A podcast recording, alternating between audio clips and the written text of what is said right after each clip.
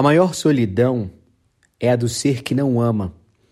A maior solidão é a do ser que se senta, que se defende, que se fecha ou se recusa a participar da vida humana. A maior solidão é a do homem que vive encarcerado em si mesmo, no absoluto de si mesmo, que não dá a quem pede o que ele pode dar de amor, de amizade e de socorro. Esse é um trecho do livro Para Viver um Grande Amor, do autor brasileiro Vinícius de Moraes. E é interessante porque ele coloca isso que eu quero conversar com você hoje. A importância de nós termos outras pessoas na nossa vida. A solidão é algo muito ruim, a solidão é talvez um dos maiores castigos que existe. Você não tem ninguém para compartilhar a vida. E eu quero conversar no nosso podcast hoje sobre isso. Sobre relacionamentos, sobre a importância de nós sabermos cultivar as pessoas certas ao longo da nossa jornada ao nosso lado. Seja família, amigos, colegas, pessoas do trabalho, independente de onde esteja. Nós precisamos de pessoas. Por vezes nós temos o pensamento de que a nossa vida seria menos complicada se não tivéssemos certas pessoas ao nosso redor. E não resta dúvidas de que é sempre mais fácil colocar a culpa nos outros. É Jean Paul Sartre que diz que o inferno são os outros. Mas a verdade é que a nossa jornada existencial, ela é feita em caravana, ela é feita em grupo. A vida só faz sentido quando você enxerga o outro em você. Pergunte para um pai qual é o motivo da existência, do trabalho, de tudo que ele faz, e ele irá responder: o filho. Ou seja, ninguém viaja sozinho. Ninguém quer trilhar essa jornada da vida e permanecer solitário e chegar ao fim da história solitário. Claro, existem algumas exceções. Existem aqueles que dizem: "Não, eu sou feliz sozinho, mesmo no fim da minha vida". Eu gostaria muito de acreditar nessa afirmação, mas na minha breve existência eu ainda não consigo crer que viver sozinho é algo prazeroso. Na maior parte do tempo nós vamos estar com pessoas. Nós vamos trilhar a nossa jornada com pessoas, nós vamos sonhar em um casamento com pessoas. Nós vamos sonhar em um sucesso profissional onde estaremos com pessoas. A solitude é muito importante. Você ter os seus momentos a sós, você saber lidar consigo mesmo em momentos em que você está sozinho. Mas nós precisamos entender que a vida não é feita para ser solitária. Que nós não somos seres que foram feitos para descartar pessoas. Por isso, nós precisamos encontrar ao longo da nossa história mecanismos que nos possibilitem a longevidade das nossas convivências. O que isso quer dizer? Nós precisamos encontrar caminhos, nós precisamos aprender como viver de forma duradoura com aqueles que nós amamos ao nosso redor. Mas é verdade também que poucos de nós sabemos como viver e eu percebo, por vezes, uma grande diferença entre pessoas que amam os relacionamentos e as pessoas com quem se relacionam. Mas existem aqueles também que amam os relacionamentos e pulam de uma pessoa em outra pessoa, em outra pessoa, todas as vezes que surge uma tensão, que surge um momento difícil, que precisa de um esforço de um sacrifício para encontrar uma solução. Ou seja, pessoas que se relacionam por um custo-benefício. Existem então esses dois grupos: as pessoas que amam se relacionar e amam também as pessoas com quem se relacionam. E existem as pessoas que amam se relacionar, mas que trocam de pessoas que se relacionam na primeira oportunidade que elas encontram. Existem aqueles que estão dispostos a pagar qualquer preço para se relacionar com aquela pessoa. Mas existem outros que se relacionam sempre calculando o preço que precisará ser pago para manter aquele relacionamento. E o problema é que geralmente essas pessoas que optam por sempre fazer um levantamento dos custos e do que precisará ser feito, elas acabam encerrando muitas convivências e buscando outras pessoas com quem se relacionar. Por isso, cada vez mais nós vemos casais, sócios e até mesmo amigos que se afastam no primeiro problema que encontram na sua relação. Criando assim relações que passam muito rápido. Isso tudo acontece porque nem todas as pessoas estão dispostas a rever posturas, rever atitudes, a repensar os seus comportamentos, as suas convicções. Você com certeza se lembra daquela pessoa que tem no seu círculo social e é muito difícil lidar com ela, porque ela sempre está certa. É aquela pessoa que diz: Eu nasci assim, quando você me conheceu, eu era assim. E quando decidiu ficar comigo, sabia que eu era assim. E a resposta que deveríamos dar a essas pessoas é: verdade. Eu sabia que você era assim, mas eu não imaginei que você pensasse que você fosse perfeito, ou seja, obra acabada, que não precisasse repensar algumas questões. Agora, o ponto é que quem ama relacionamentos não tem disposição para mudar, para ceder, para deixar se transformar por aquele relacionamento.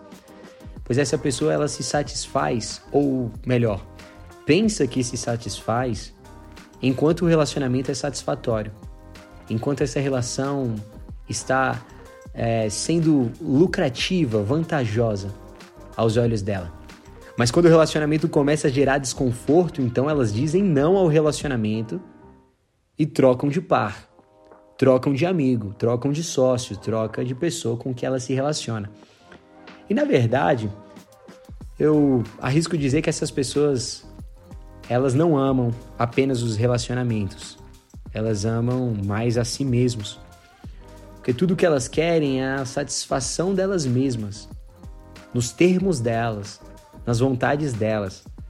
Enquanto o outro, quem quer que seja esse outro, ele tem a obrigação de o satisfazer. Sabe, de tentar fazer perdurar o relacionamento. O outro tem que sacrificar. Eu não. E quando o relacionamento ele começa a exigir esses ajustes e ele vai chegar nesse ponto, cada um é convidado a dar passos para trás. E infelizmente o fim fica cada vez mais próximo. Porque as pessoas não estão dispostas a pagar um preço para se relacionar com a outra.